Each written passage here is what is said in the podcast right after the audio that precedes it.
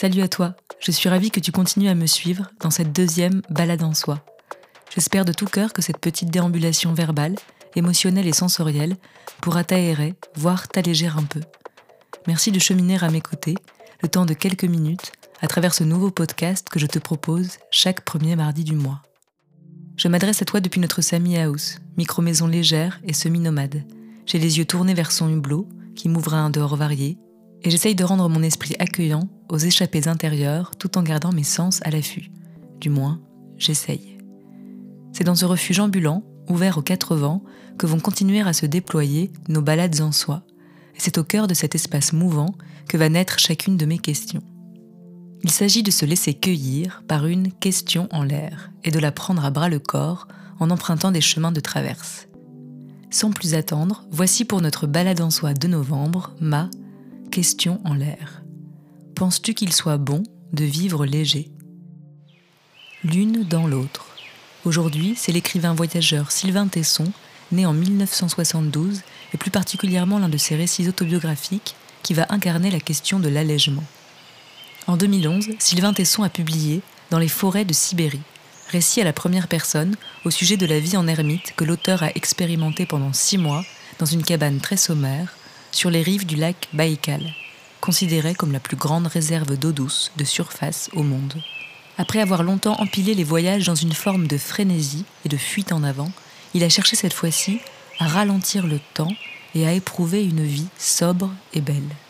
Il s'agissait en l'occurrence d'un voyage immobile, un peu comme celui qu'il a enduré d'une autre manière quelques années plus tard, en 2014, lorsqu'après être tombé d'un toit, il a été plongé dans un coma artificiel et a dû séjourner à l'hôpital et suivre une laborieuse rééducation. Cette expérience d'ermitage en Sibérie lui a permis de ressentir avec une intensité inédite la solitude, le silence, le froid ou encore l'immensité. Son livre raconte une vie simple, ponctuée de corvées quotidiennes, pour satisfaire ses besoins vitaux. Couper du bois, faire du feu, pêcher, se préparer à manger, mais aussi d'activités de repos et de détente, lire, écrire, marcher pour explorer la nature environnante ou se promener sur un lac gelé, s'occuper de ses chiens, écouter de la musique, fumer un cigare, boire de la vodka, rendre visite à des amis, jouer aux échecs. Dans les premières pages de son ouvrage, Sylvain Tesson établit in extenso sa liste du matériel nécessaire à six mois de vie dans les bois, mais aussi, je le cite, une liste de lectures idéales composée à Paris avec grand soin en prévision d'un séjour de six mois dans la forêt sibérienne. C'est étrange comme il m'est difficile de savoir si ces listes semblent réduites ou pas. Peut-on dire que Sylvain Tesson est parvenu à vivre léger dans les forêts de Sibérie? Je ne pourrais pas évaluer d'après ces listes s'il s'est trop encombré ou non, dans la perspective de son voyage immobile. Qui suis-je d'ailleurs pour juger et conclure? J'ajouterai simplement que certaines émotions ont pu le lester d'un poids désagréable. Quand bien même l'on se dépouille matériellement et qu'on se débarrasse d'un certain nombre de tracas liés à un quotidien urbain, lancé à grande vitesse contre la montre, bien même, le livre de Tesson montre qu'on peut ressentir alors une grande lourdeur intérieure, lourdeur qui se révèle en outre avec brutalité dans toute sa nudité. J'ai arrosé la terre de sanglots, concède par exemple l'auteur. Mais il y a là une expérience potentielle de vérité et d'acuité.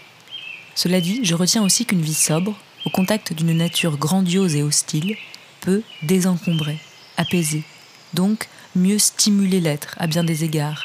Je cite un passage du livre. La cabane est un terrain parfait pour bâtir une vie sur les fondations de la sobriété luxueuse.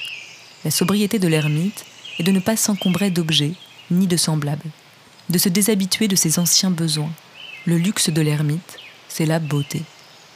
On peut bien sûr trouver qu'un tel bijou littéraire matérialise en un sens le leurre temporaire d'un individu bourgeois, bien pourvu d'un capital financier et culturel, qui a la possibilité chanceuse de s'adonner à une telle expérience, puis, de reprendre pied dans son aisance moderne.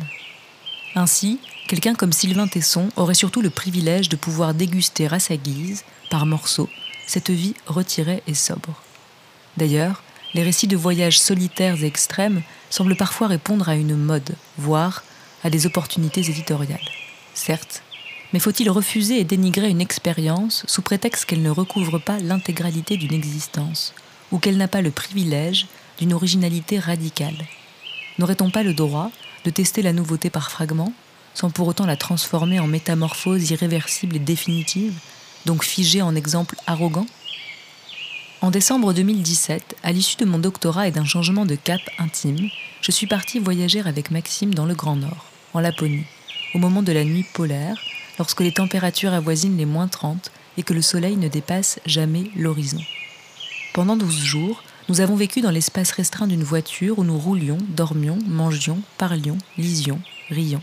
Le tout dans l'obscurité et dans une nécessité quotidienne de résister au froid, mais aussi dans l'amour et la joie puis, nous avons vécu dans une petite cabane correctement équipée au bord d'une rivière glacée durant trois jours.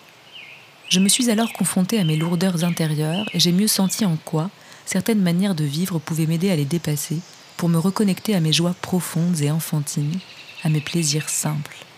Ce que j'ai éprouvé là-bas m'habite encore intensément et soutient certains de mes choix de vie actuels, comme celui de vivre dans une mini-maison que l'on déplace régulièrement d'une campagne à une autre de ces expériences diverses, liées à une forme d'allègement et de retrait, ne tirons surtout pas de modèles ni de recommandations. Pour reprendre les mots de Sergueï au sein du livre de Tesson, on peut même penser que cette cabane retirée dans les abîmes glaciaux de la nature est avant tout un magnifique endroit pour se suicider. Mais j'aime ressentir ces espaces-temps de recul et d'aération, les puiser directement dans la réalité ou à travers l'art créé par autrui. Ils incarnent des lieux et des instants de refuge, paradoxalement ouvert au mystère somptueux de l'existence et au monde qui nous entoure. D'ailleurs, à mes yeux, ils ont de la valeur même quand ils ne résument pas une vie entière, qui est souvent enrichie des contrastes et des contraires. Détour créateur. Dans son roman Habiter le monde, paru en 2018, Stéphanie Baudet se demande Pourquoi les cabanes plus que les grandes propriétés? Puis elle ébauche une réponse. Les cabanes renvoient à l'enfance, à l'inachevé, au transitoire, et puis dans demeure, il y a meurt. Avouez qu'il fait un peu tombeau ce mot. Cette réflexion lue il y a quelques mois m'a sensiblement touchée. Comme elle l'affirme d'ailleurs juste après, la narratrice croit vraiment et de plus en plus qu'apprendre à se désencombrer, c'est vivre plus profondément. Je tiens à saluer ce joli roman Habiter le monde, mais je me tourne aujourd'hui plus longuement vers le petit essai La vie en cabane de David Lefebvre, paru en 2013. Il fait partie des essentiels de notre Samy House et il aborde sous divers angles notre question en l'air. Je vais citer à volonté ce petit texte dont la plume simple et légère m'a sustenté abondamment, si bien que ma parole va se mêler inextricablement aux mots écrits de David Lefebvre. Disposé à se vider du superflu pour réapprendre à s'emplir de l'essentiel, l'homme ou la femme en cabane est imprégné des enseignements nomades. Selon Lefebvre, il ou elle veut affleurer et non peser, n'enfermer rien ni personne. La cabane est en effet une fenêtre ouverte sur le monde qui l'a vu naître. Les séjours en cabane se présentent alors souvent tels des moments de renaissance, dont l'une des vertus peut être de se retremper dans la solitude. Il s'agit encore d'un nid discret sur lequel se replier, tandis que l'éveil solitaire ouvre à une contemplation active. Il établit une atmosphère propice à la réflexion et à la création. Ainsi, se retirer dans une cabane, n'est-ce pas notamment l'occasion d'écrire dans un lieu où les mots ne seraient plus à l'étroit? La cabane, qui confine l'être dans un espace restreint, en même temps qu'elle l'ouvre au spectacle de la nature environnante, la cabane, dis-je, n'a-t-elle pas le pouvoir de recevoir, d'ordonner et d'élargir les pensées? Cependant, il faut se méfier de l'écueil qui consiste à idéaliser aveuglément le mode de vie érémitique porté par la cabane. Il arrive qu'il conduise à une impasse. On ne peut pas vraisemblablement se suffire à soi-même. Sans but ni projet d'envergure, on prend le risque de se noyer dans la géographie étriquée de son quotidien, de sombrer dans une routine. Il faut donc veiller à ce que le refuge ne se transforme pas en insupportable prison. Lefebvre évoque ici une sobriété poussée à l'extrême, où la survie est susceptible de phagocyter attention mentale et énergie physique. Selon moi, même sans aller si loin dans l'austérité ascétique, l'isolement et le repli sur son habitat léger comportent également le danger du statisme, comme entrave au dynamisme sensoriel, émotionnel et intellectuel. Paradoxalement, les leçons de l'isolement ne valent-elles pas aussi en tant qu'elles peuvent être partagées avec d'autres, au moins de manière ponctuelle? Au fond, chacun chacune est en droit d'ajuster une telle question à son tempérament, à ses envies profondes, ainsi qu'à son contexte de vie. Cela dit, comme le souligne l'auteur, il est possible que l'habitat alternatif tisse un nouvel espace habitable, dans un rapport sensible au monde. Délesté, l'humain limite ses choix. Dépouillé, son quotidien gagne en consistance. Vous trouverez peut-être que cette dernière affirmation est trop lourde, car péremptoire. Mais elle dessine en tout cas une direction engageante, que l'habitat léger semble capable d'emprunter. Bien souvent, en effet, la simplicité semble être le substrat du bonheur, et la réduction des biens matériels peut être une clé pour mieux habiter léger, si elle se fait, nous dit Lefebvre, la garante de l'attention aux choses, du soin apporté à chaque geste. Ainsi est-elle apte à encourager la prééminence de l'être sur l'avoir. De surcroît, se satisfaire de moins, n'est-ce pas élever un rempart à la démesure et par extension rejeter la course aux besoins factices lancés par le système productiviste En somme, la cabane est sans doute esprit autant que matière. Or, aujourd'hui, l'appel du rustique a le vent en poupe. Mais, attention, prévient l'auteur, goûter un sentiment n'est pas le vivre. Quant à la vie réellement vécue en cabane, à long terme, elle ne doit pas relever d'un individualisme réactionnaire. Elle tente au contraire à devenir un lieu d'accueil et d'échange pour se tenir, je cite, auprès et non au loin, dans le souci de se tenir informé, de s'éduquer, de maintenir ses sens en alerte. Ainsi ose-t-on rêver avec Lefebvre qu'elle puisse constituer un outil de résistance et de création. Voici à présent mon pas de côté. Il s'agit d'un court texte que j'ai écrit en avril 2020 pendant le confinement et la construction de notre Sami House.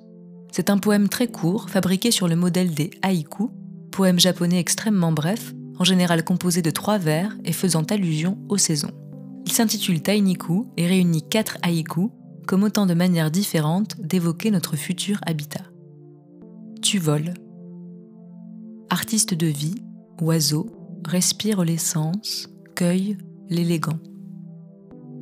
Il y a en soi moins de lourds tracas, soufflant l'air, danse légère, fleurie, libellule. Notre abri, graines que l'on sème, îlot menu de lumière, hutte, papillon. Y être là, doux sursaut d'instant, objet réduit, esprit vaste, couleur du présent. Et toi, où tu vas? Qu'est-ce qui te rend léger, légère? Qu'est-ce qui bouge en toi?